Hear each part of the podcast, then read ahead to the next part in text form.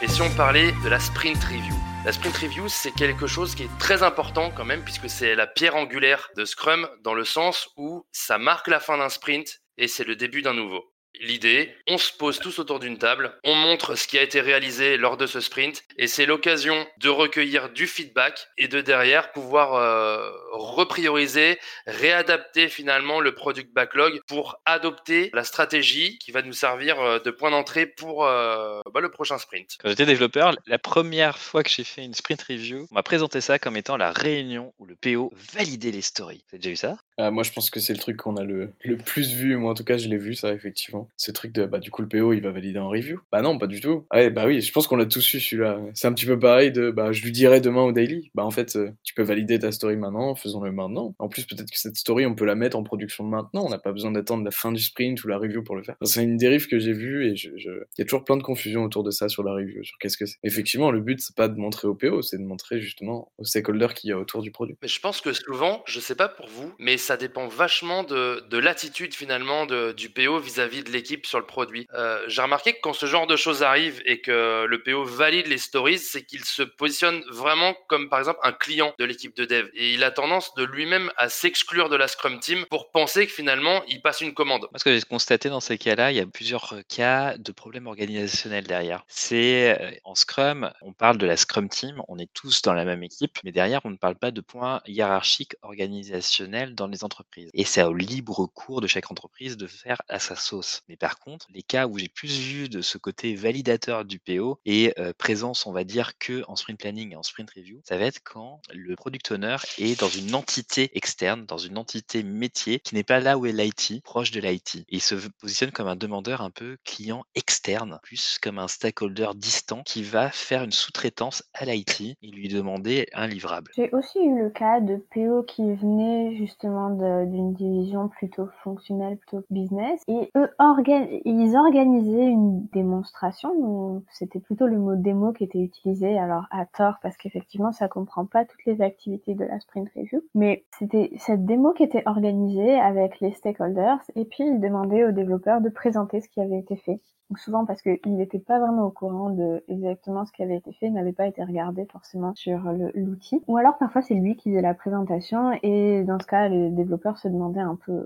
Pour moi la partie de démo c'est vraiment euh, que le haut de l'iceberg de la sprint review. Et c'est malheureusement euh, ce qu'on a. Si déjà on l'a parfois c'est déjà un miracle, mais c'est vraiment que les prémices d'une sprint review. Le cœur de la sprint review c'est un atelier de travail on va dire sur la suite, sur le produit backlog, sur le feedback. Qu'est-ce qu'on a fait, qu'est-ce qu'on a réussi, comment on y est arrivé, si on a eu des difficultés, comment on envisage le futur? C'est toute cette dynamique, cette dynamique d'échange qui doit être en place, toutes des discussions qui vont être reportées dans des copiles, dans des réunions après coup, dans des non-dits pendant la démonstration où vous recevez un mail de Scud derrière parce que vous n'avez pas fini ça, ça, ça, ça, ça. Le but du jeu, c'est vraiment tout le monde travaille ensemble et on rentre en vrai contact avec nos stakeholders, avec les vrais utilisateurs, avec les vrais demandeurs et pas le manager du manager ou, ou un représentant qui n'y connaît rien au terrain et qui va juste noter les points. On n'est pas là pour se justifier de ce qu'on a réussi, qu'on n'a pas réussi. On est là pour apprendre ensemble et s'améliorer. Et quand on arrive à atteindre ce niveau-là, on va commencer à parler sprint review. Avant, pour moi, c'est un zombie, c'est préquel, c'est un petit glaçon qui mène à l'iceberg. Mais d'ailleurs, il y a un abus de langage que vous avez dû avoir très souvent quand on vous dit euh, alors euh, on va en démo?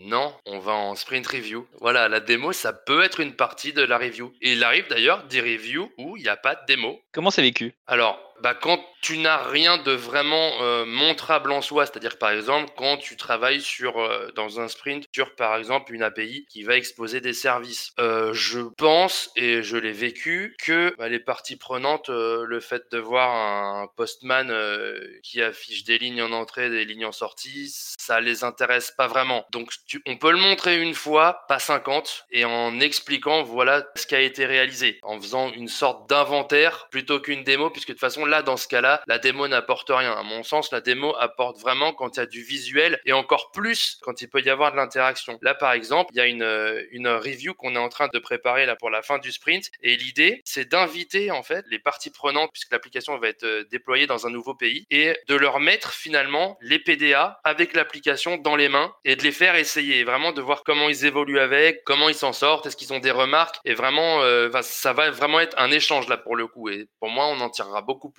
bah, d'informations que euh, juste si on montre voilà des appels Postman sur quelque chose vraiment qui est pas visible, qui est pas palpable. Et ben, je vais rebondir sur toi de deux façons différentes parce que ces appels pas palpables, ces Postman, pour moi, ça met en avant deux choses. Tu peux avoir un produit qui se définit comme livrant des services et des API, et tu peux très bien faire du Scrum sur un produit dont la responsabilité est de fournir des appels. Du coup, ton client, ça va être ceux qui t'interfacent avec toi, et ce qu'ils vont attendre, c'est vraiment des API. Après, tu as aussi ceux qui sont beaucoup plus métiers, qui vont attendre d'autres choses et que dans un premier temps, tu n'as que des API. Du coup, tu peux leur faire permettre de jouer avec des cas métiers. C'est là où tu vas préparer ta sprint review en n'orientant pas en montrant Oh, regardez, j'ai une API, mais en déroulant des cas métiers, en les faisant réagir et en donnant la porte ouverte à quelqu'un qui est présent à la sprint review de proposer son cas pour le faire dynamiquement. Et le deuxième point que je voulais dire, c'est que si au bout de la deuxième, ils te disent en voir de mettre du postman, c'est le moment clé pour rebondir et leur dire Ok, coup, est-ce que vous acceptez qu'on priorise partie interface graphique, cette partie de première version graphique simplifiée qui me donnerait une première idée du bout en bout. Ça te permet de rebondir